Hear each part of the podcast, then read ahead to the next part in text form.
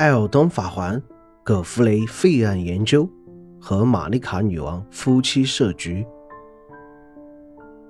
艾尔登法环里褪色者的起源以及藏在初代艾尔登之王葛弗雷身上的一些秘密。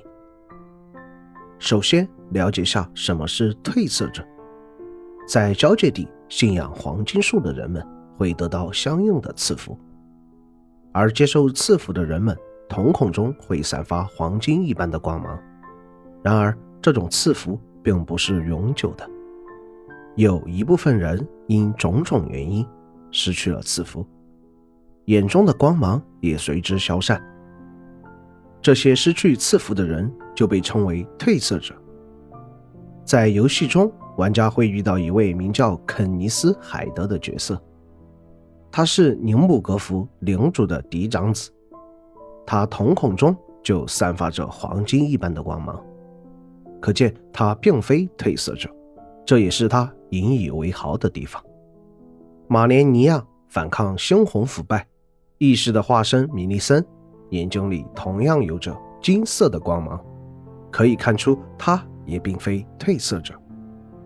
而玩家所扮演的褪色者呢，瞳孔里是没有金色光芒的，所以很容易分别交界地的人们也是靠瞳孔中是否散发光芒来判断对方是否为褪色者。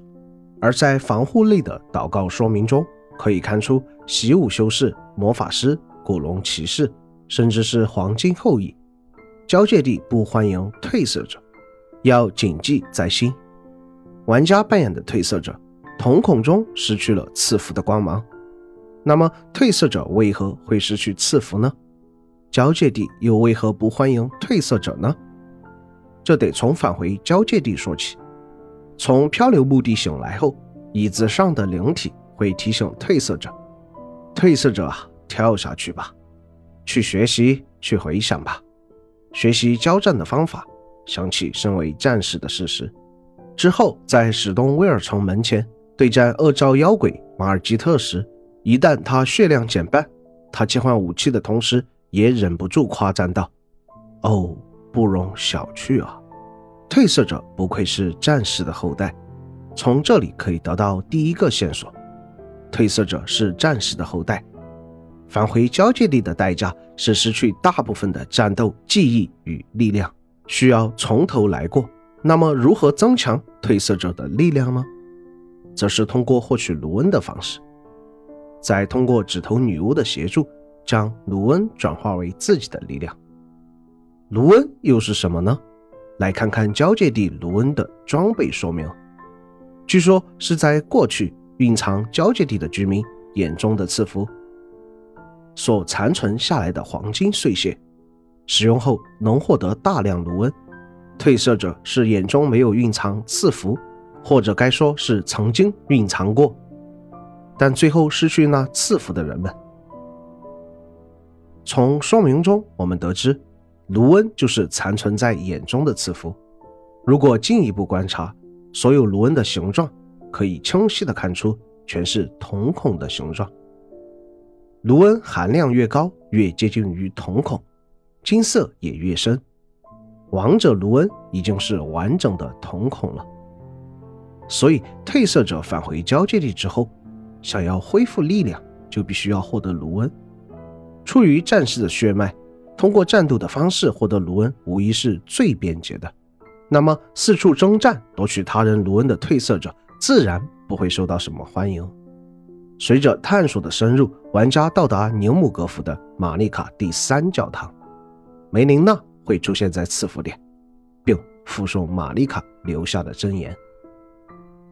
武王啊，王的众战士啊，我将夺去你们的赐福。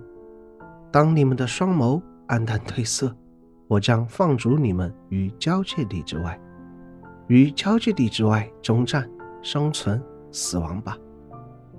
在啜泣半岛的巡礼教堂，又可以找到玛丽卡女王留下的另一则箴言：在你们面临死亡之后，那被夺去的。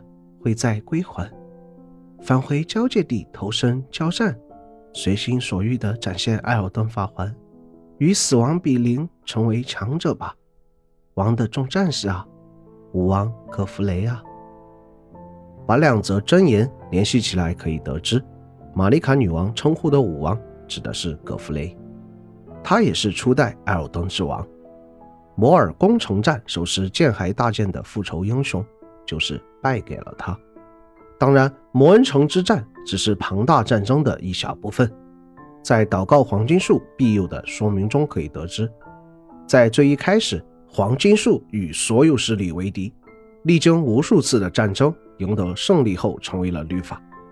那么从这里得到第二个线索：作为战士后代的褪色者，父辈都曾追随葛弗雷王一起征战，为黄金律法立下了汗马功劳。但他们的待遇是什么呢？赐福被玛丽卡女王夺走，并放逐到了交界地之外，原因暂且未知。那么赐福还会再回来吗？答案是会的。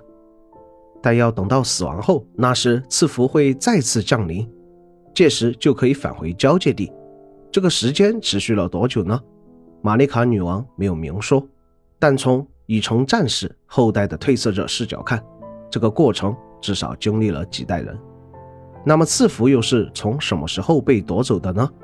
在游戏后期，玩家扮演的褪色者会直面返回王城罗德尔的葛弗雷王，在战斗最后。他舍弃了王的身份，恢复了战士的名字何来路。击败他后可以得到追忆。初始艾尔登之王葛弗雷，在某个时期被夺走赐福，变成褪色者，带着有同样境遇的人们离开交界地。在褪色者长征的终点，他舍弃当王，重回战士的身份。之后可以在大赐福买到他的装备。从装备说明中可以得知。在黄金树之时，战争不断，因此葛弗雷也是战场之王。巨人战争时，葛弗雷与风暴王一对一交手。当劲敌消失之际，据说王的眼睛也随之褪色。于是第三个线索出现了：葛弗雷眼睛褪色的时间线在巨人战争，他对风暴王击败后者后赐福消失。这也代表着交界地的所有势力已全部被击败。没有了主要的敌人，玛丽卡女王于是夺走了赐福，并将葛弗雷以及同样失去赐福的战士们放逐到了交界地之外。玛丽卡女王这么做的原因是什么？根据油管 UP 主 Sakiro Dubi 前几天的文件挖掘，找到了一段葛弗雷的删减语音。在视频中可以看到，葛弗雷其实是可以进行对话的，但在正式版中删除了，成了废案。删减对话如下：艾尔登法环啊，艾尔登法环，掌管生命，左右命运，甚至能支配星辰流转。褪色者啊，不受黄金赐福的战士啊，寻找失去的事物吧，穿越雾海，前往交界地寻找艾尔登法环吧。褪色者啊，并肩而战的战士们啊，我们那失去的赐福还有指头，总有一天会呼唤你们。那甚至能支配星辰流转，让生命登上巅峰的黄金，艾尔登法环啊，艾尔登法环，直到它破碎的那一刻到来，褪色者啊，寻求艾尔登法环吧，穿越雾海前往交界地吧，当上王实现愿望吧，寻求艾尔登法环吧。从这段被删减的语音中，我们可以得到第四个线索。即葛弗雷知道艾尔登法环在未来的某天会破碎，赐福与指头会需要褪色者们返回交界地。考虑到玛丽卡与葛弗雷的关系，以及今后对待黄金律法的态度的转变，不难看出这应该是夫妻俩为了反抗无上意志做的一个局。即夺取交界地最强战力赐福，也就等于去掉了黄金律法的束缚。放逐交界地之外，也就等于保存了有生力量，而那一天终于来了，黑道阴谋之夜开始了。